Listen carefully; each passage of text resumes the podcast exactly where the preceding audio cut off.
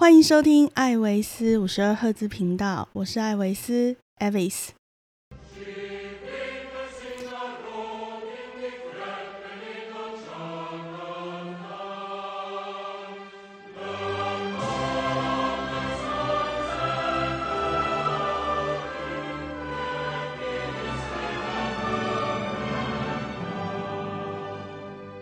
大家好，今天过得好吗？欢迎收听这集的节目。今天节目开头的音乐呢，大家有猜到是什么音乐了吗？没错。就是斯洛维尼亚的国歌，他们的国歌名称是祝酒歌，哈，或者是翻译成饮酒歌都是可以的。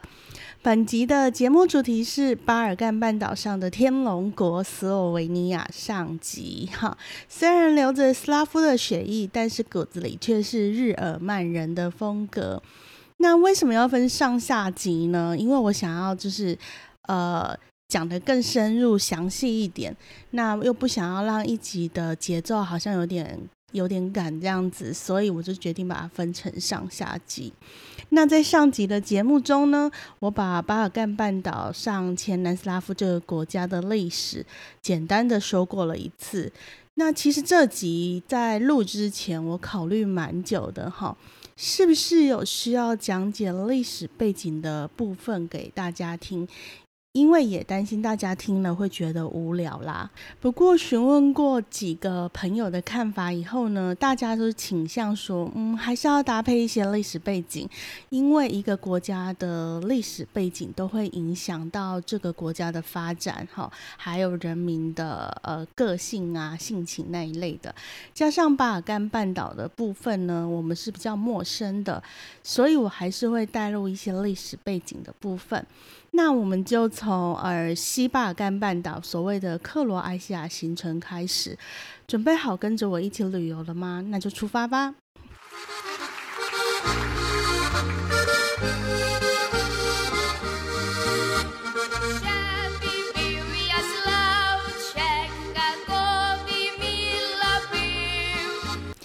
我们的旅程呢，通常都是从斯洛维尼亚开始的哈。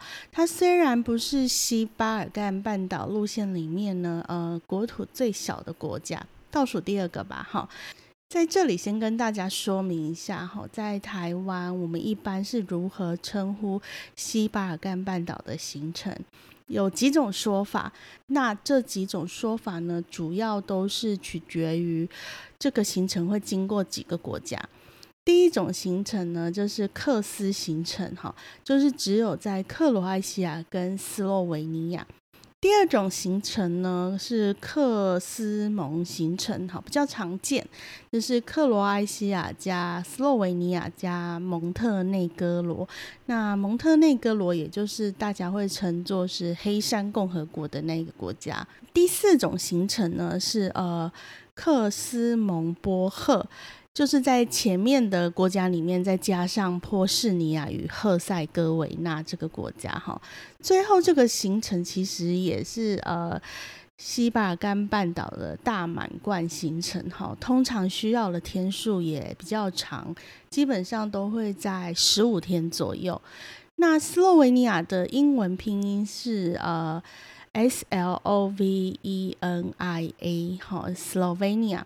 几乎是每一个斯洛维尼亚的导游呢，在介绍他们国家的时候，都一定会这样说：哈，我们国家是唯一把“爱”这个字放进国家名称里面的国家哦。听起来有没有有点绕舌？哈，再回忆一次他们的国家拼音：哈，S L O V E N I A，第二个字母开始就是 L O V E，Love，哈，爱这个字。那是不是有点小浪漫？所以你可以在呃他们首都卢比安娜的古城区里面看到很多纪念品，上面都会有一个爱心哈，上面就印着他们国家的名称，然后或者是一件 T 恤上面有好多爱心哦，印着各个不同国家的名称，这是他们的一个特色。那还是要来简单的介绍一下斯洛维尼亚的基本资料哈。国土的面积是两万零两百七十三平方公里，台湾呢还是他们的一点七倍大哦。虽然没有大很多，但是我们还是比人家大一些。那他们的全国总人口数呢，只有两百零五万人，就比我们少很多。所以你就可以知道说，哎，他们每一个人的居住空间可能比我们大了很多。那半数以上的居民呢，信仰都是罗马天主教。哈，呃，卢比安娜是它的首都，也是它最大的城市。我一开始走西巴尔干半岛行程的时候呢，台湾的旅行社那时候配合的旅行社呢，与斯洛维尼亚最大的游览车公司是有合作的。那这家呃斯洛维尼亚游览车公司的老板呢？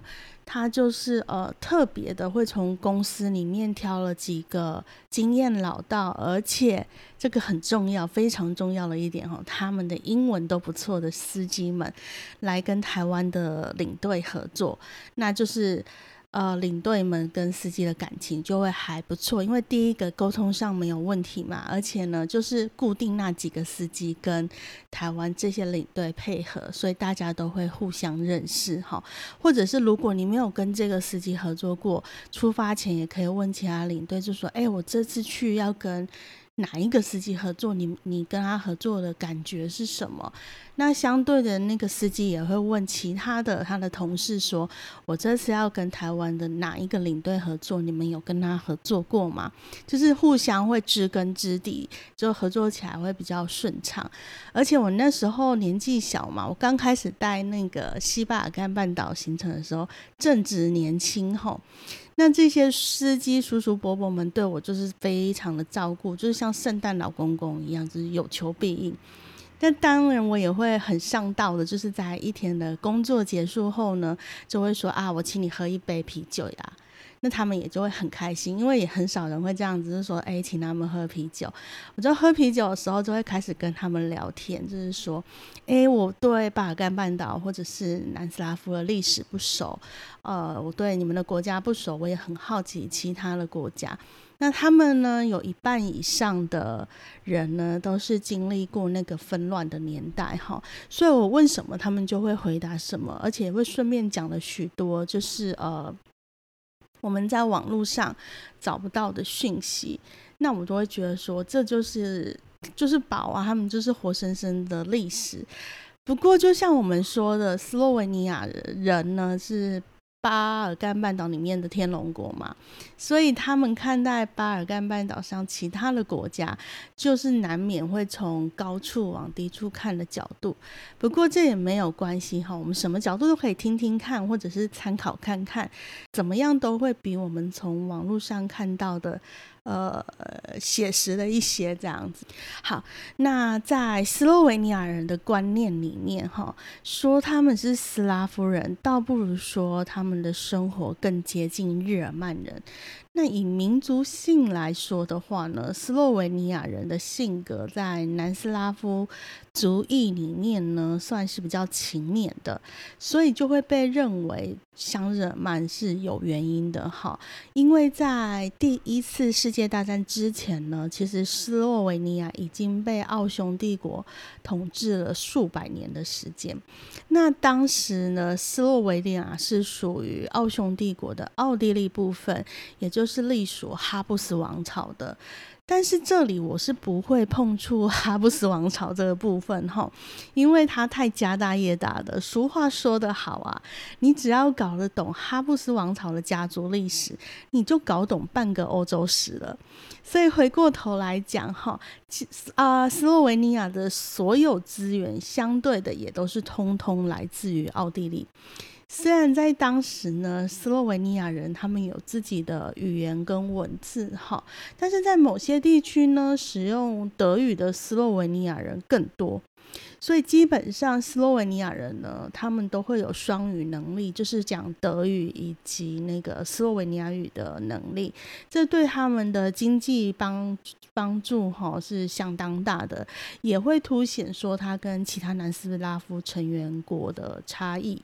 所以，其实，在呃前南斯拉夫时期呢，很多的斯洛维维尼亚的人呢是这样认为的哈。政治呢是由塞尔维亚人主导，虽然我们说迪托是克罗埃西亚人，但是其实他们的首都那时候南斯拉夫共和国的首都是设在塞尔维亚的，因为塞尔维亚人最多，土地最大嘛，是所以政治是塞尔维亚人主导，那经济呢，哈，则是被认为由斯洛维尼亚人领导着。那如果没有塞尔维亚、马其顿、科索沃这些发展比较落后的加盟国来扯后腿的话呢，单单靠斯洛维尼亚一国的经济就可以往上走，而且更认为呢。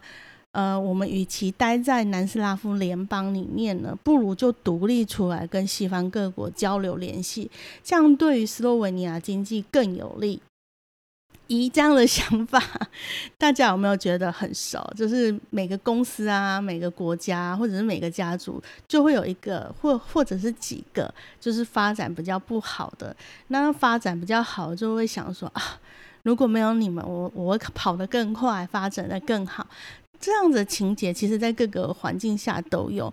那斯洛维尼亚人就是一直是认为这样，就是他们就是要拖着整个南斯拉夫前进。哈，我们上一集有讲，就是他们就觉得形容自己是火车头嘛。那后面呢，克罗埃西亚还好，就是他们还会加加柴火往前跑。那其他的根本就是靠着他们在那里拉，所以他就觉得很累。那一九九一年宣布独立以后呢，一九九二年他就加入了欧洲共同体跟联合国了。那二零零四年的时候呢，呃，斯洛维尼亚就加入了北约。啊，在五月份的时候呢，欧洲共同体正式的成为欧盟，哈，就是现在我们熟知的欧盟。那在二零零七年的一月呢，整个斯洛维尼亚就启用了欧元。其实它斯洛维尼亚西化的速度是非常快的，因为它本身以前就很西化了，这是在奥匈帝国时代一直延续下来，哈，只有在那个南斯拉夫时期，它是。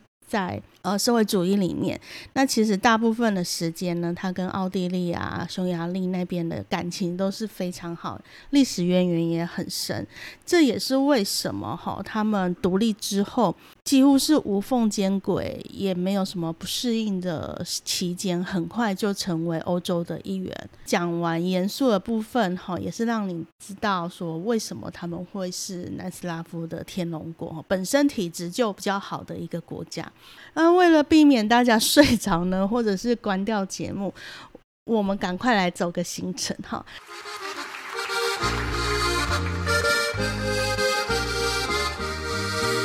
通常斯洛维尼亚的行程呢，都是从卢比安娜展开的。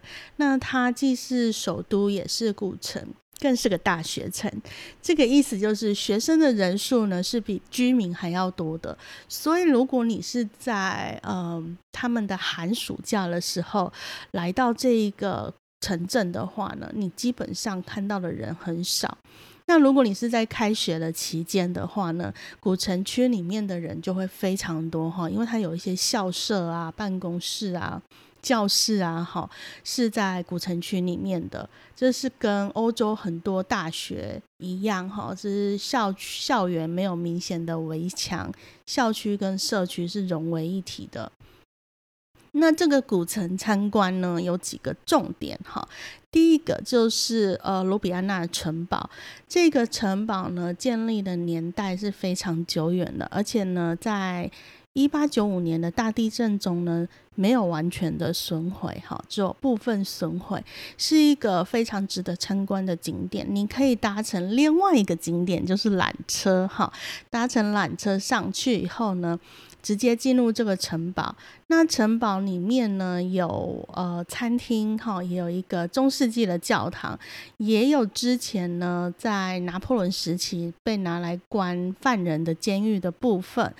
那大部分的空间呢，现在是一个展览馆，有不定期的展览会展出。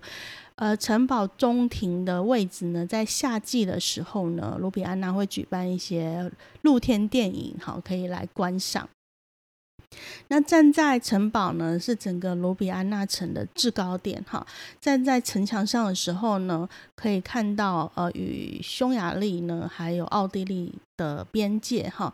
基本上呢，你从卢比安纳出发开车，你要前往意大利、奥地利跟匈牙利呢，通常都是两个小时内的车程，你就可以到边境了哈，非常非常的方便。那呃。参观完那个城堡跟缆车以后呢，我们会经过卢比安娜最重要的呃味带，就是他们吃饭好最需要的一个市集。那首先露天市集的部分呢，常常是吸引台湾人的目光哈，因为他们那里的生鲜蔬果呢，看起来就是非常的可口，价格也不贵。出国旅游吼，嗯，我要提醒大家，就是虽然你可能会呃吃一些当地的食物啊，或者是比较节省一点，买个三明治什么的，但是呢，纤维质的摄取是很重要的，尤其是欧洲天气比较干燥，很容易就是呃嘴唇会裂开啊，或者是手指手指干燥、手裂之类的。呃，除了抹一些比较滋润的乳液之外呢，呃，维生素的补充哈，跟纤维质的补充也很重要。所以，如果你有看到市集要买水果，这个心态我理解，我也通常是鼓励。呃，团员呢是多买一些水果哈来吃，好，这样对身体是比较好。但是呢，我也是希望大家都能听完讲解以后 再来买这个东西。好，那这个露天市集呢，有两个地方大家可以特别去特别去看哈，不是不是怎么杀价，是有两个特点可以去看一下。那第一个呢，就是磅秤哈，呃，这个市集有设立一个公共的。磅秤，好，是说如果你对于购买的物品的重量有疑虑的时候呢，你就可以拿到这个市集的公共的磅秤上面去称，是避免啊消费者跟摊贩呢有纠纷，这是一个还蛮不错的设计。那另外一个呢，在市集的一边呢，有几个贩卖机，哈，主要是第一个是贩卖优格跟那个 cheese 的部分，那第二个呢就是鲜乳，哈，鲜牛奶。那这个鲜牛奶呢，是由卢比安纳城附近的两家农场提供的。那你可以从家里自己带你的容器，或者是你随身有那个水瓶啊，也都可以。因为它好像是呃五百梦，五百梦为一个单位，好像是零点零点五欧吧，好，零点五欧左右。那你就可以放进那个贩售机里面，它就会开始清洗啊。然后就牛奶就倒进来，你就可以再拿出来就喝，这是不错。你而且你可以选择你要哪一家农场的哈。那如果你没有带容器的话呢，它旁边有另外一个贩售机，里面就是卖空的保特瓶。那每次牛奶呢买购买完以后，那个机器会进行那个消毒，哈，那个注射口的地方会消毒，避免。牛奶残余在那里会发酵会坏掉，所以其实是一个还蛮有趣的贩售机哈。呃，解说员是跟我说呢，其实卢比安娜超市里面也有卖瓶装好的那种鲜乳哈，但是呢，他们会比较喜欢从农场直送的这种感觉，所以大部分的人如果可以的话，他们都会跑来这一个贩售机，就是自己。家里拿容器来装，然后来买一下他们所需要的鲜乳，鲜乳，然后再回去。那如果真的来不及，当当然也是会去超市买啊，这样子。经过了这个市场之后呢，市场的旁边就有一个景点是飞龙桥哈。这个桥的两端呢，哈，各自站了两只飞龙，就是同做的哈。这一座桥呢。是为了纪念那个奥匈帝国的皇帝哈法兰西斯呃在位四十周年的时候呢。那个时候，斯洛维尼亚是奥匈帝国的嘛，所以他们就盖这个桥要庆祝他，就想说这样子皇帝应该会很高兴吧，哈。殊不知哈，奥匈帝国也没有多高兴，就是说哦，呃，好，很感谢你们这样盖，但是钱要自己付哦，哈，我们不会出这个钱。那这个桥呢的旁边呢，就是鱼市场。通常在呃开始走这个市场之前呢，我会请大家呢，在这个。飞龙桥要记住的原因，是因为它的桥底下就有一个厕所是免费的，这个很重要哈。大家要记住，卢比安纳古城里面有两个地方呢，厕所是免费的。第一个就是飞龙桥这里，再过来就是最重要的三重桥哈。反正就是卢比安纳城里面的桥呢，旁边都有厕所。大家 如果要上厕所的话，就找到桥就可以了。旁边的这个鱼市场呢，其实如果你走在路面上的那一层呢，是肉市场、肉铺哈。因为我们刚刚从市集走过来，市集都是蔬果嘛。那你要买鱼买肉啊，那第一层呢是肉铺，鱼的部分呢，你要再走往下走一层哈，跟湖卢比安纳河的河面平行的那一层呢，就是呃鱼市场。那这一个肉贩的市场呢，盖了很像梵蒂冈的那个回廊，就是有长很多的柱子哈，雅典柱、罗马柱这样子。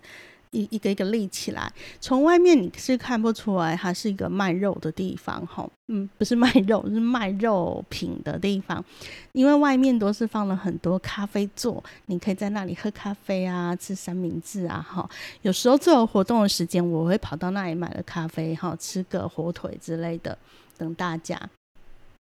那这个。呃，这个市集呢，哈，它的正对面就是卢比安娜最大的教堂，哈，主教堂。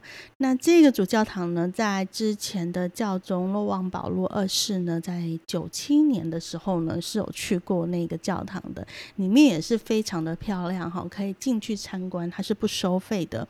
那男生进去的时候，记得要把帽子脱下来；女生进去的时候呢，不需要脱帽子，但是要注意，就是呃，不要露大腿。好，所以如果你是穿短裤或短裙的话呢，记得用一下外套哈，稍微绑一下就可以进去了。里面非常非常的美哦，可以参观一下，而且也很凉。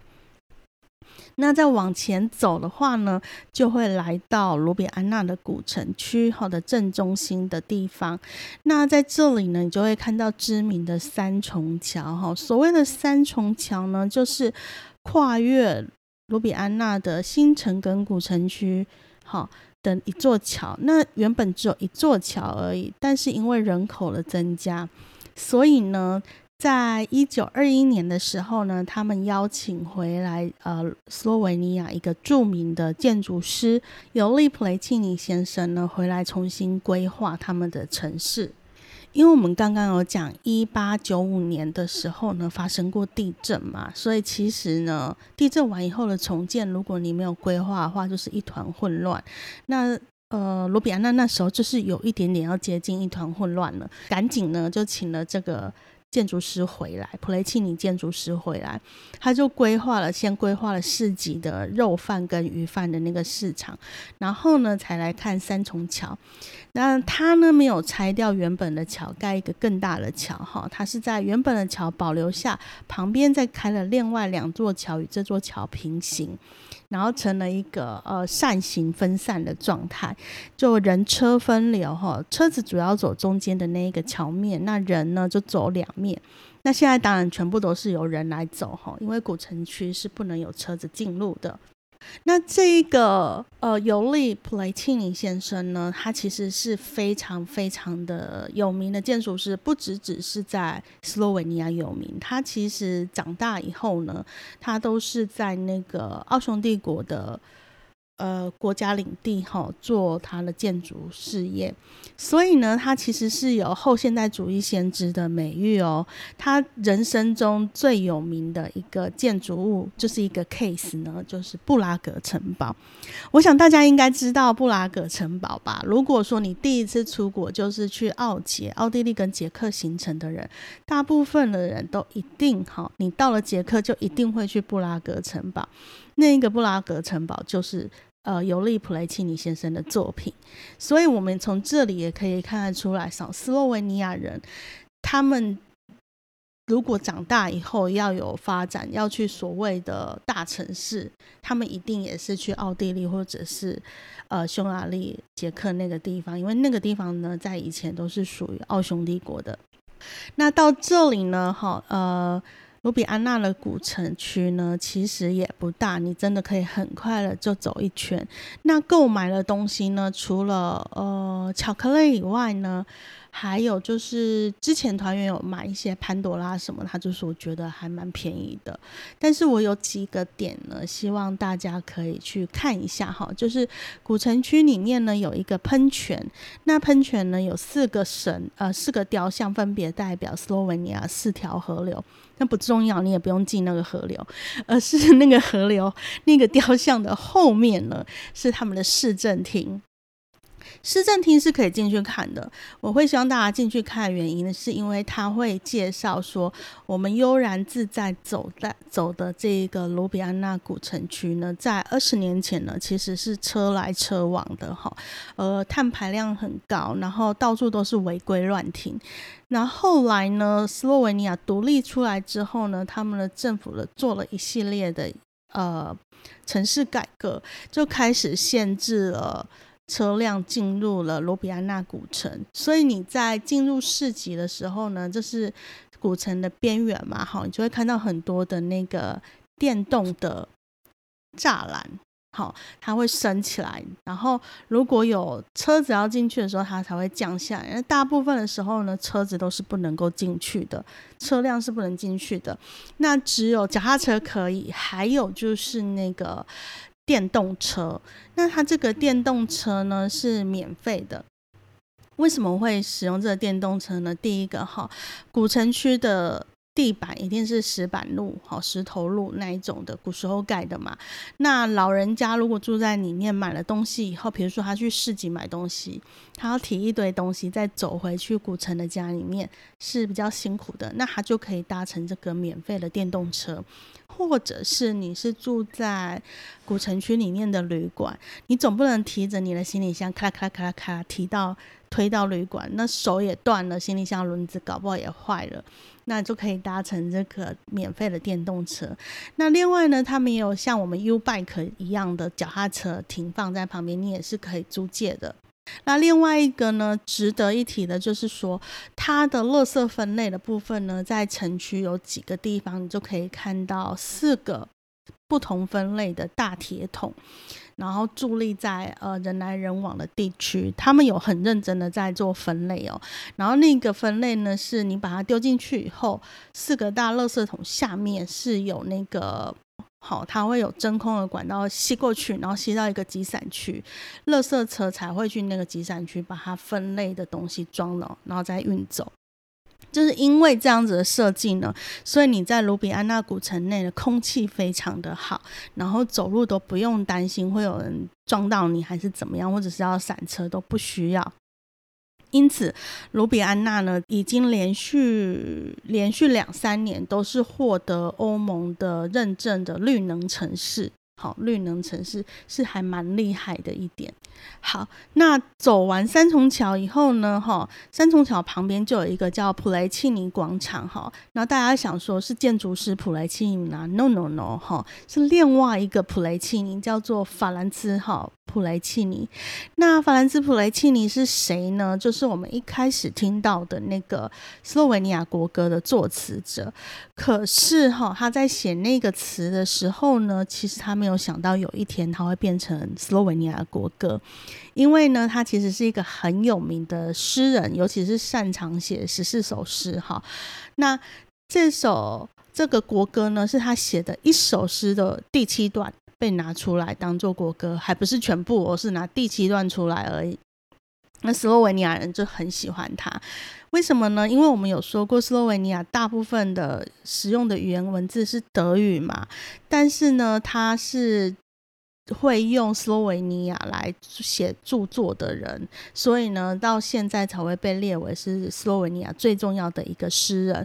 你如果有在斯洛维尼亚做消费的话，那刚好有拿到。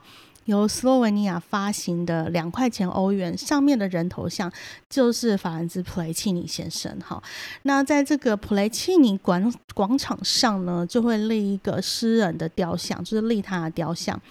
雕像的肩膀后方呢，还会有一个女生。哈，当然不是背后灵，那个女生是缪斯女神。哈，给予他一些灵感。然后普雷契尼的雕像的眼神呢，就会凝望着广场。的某一个角落，为什么呢？因为在那某一个角落呢的墙壁上有一个女生的浮浮雕，哈，就是尤利亚小姐。这个是斯洛文尼亚人都耳熟能详的爱情故事，就是普雷契尼先生很爱这个尤利亚小姐，可是尤利亚小姐不爱他，所以当后人立了雕像的时候呢，还会故意哈在远方设立一个尤利亚的浮雕，让普雷契尼小呃先生看着哈，而且尤利亚小姐的浮雕眼神还不看普雷契尼先生哦，就是到底是大家要多整人家这样子。好，那下一个要介绍的景点呢，哈，其实。呃，是一个还蛮不错的地方。我们刚刚介绍的呢是古城区嘛，哈，就是人文发展的地方。那现在要介绍的呢，则是芬卡峡谷，哈，Vinga，哈，它呢简单的来讲就是迷你版的泰卢克一线天，就是这样，哈，迷你版就是高度什么都小一些些这样子，但是呢。充满了分多金。如果你搭了一天的飞机，走了行程之后觉得很疲累，走进来这里，精神都会来了。啊，它的景点特色呢，就是非常非常的天然哈。那走的路程也不会很远，才一点六公里而已，都是木栈道，而且会跨越一些溪流湍急的溪流哈。你可以看到大大小小的瀑布，那瀑布里面的河水呢清晰哈，可见鳟鱼在里面游玩，还有两边的木头哈枯死或者是折断以后呢。沉在那个溪流里面，他们没有把木头拉出去当漂浮木这种事情没有哈，他们就是让它自然而然的留在溪底。然后成为呃微生物的生存地，或者是鳟鱼可以吃东西或栖息的地方。那瀑布是非常非常的漂亮哈，最漂亮就是前面一公里的地方，后面的零点六公里呢，到了一个什么他们认为是一个大瀑布的地方的时候，其实反而没有那么漂亮。所以呢，通常会建议大家，就是你走木栈道，走走走走到一个地方呢，它是有那个。桌子跟椅子的安好，你就可以往回走了，不一定要再走下去，因为再走下去的景点绝对没有前面来的好看。你已经看过最美的，你往后走就会有点哎，怎么会这样的那种感觉哈？所以就可以慢慢的往回走。那但是因为这个地方是很天然的，所以它常常会因为暴雨啊、暴雪啊，哈，呃，路就会崩塌，不能去。那不能去的时候呢，我们就会到隔壁哈，就。不远的地方哈，有一个替代的国家公园，叫做坡心湖。这个地方哈，让大家去也去吸收大自然的分多精一下哈。那坡心湖呢，呃，它是一个还蛮长的、蛮大的那个。你其实看不到整个湖面呐，你会看到像河流一样的景色哈，还有两边的高山。那这个地方呢，是他们的人会去做露营啊、独木舟啊、骑脚踏车，任何户外活动的地方。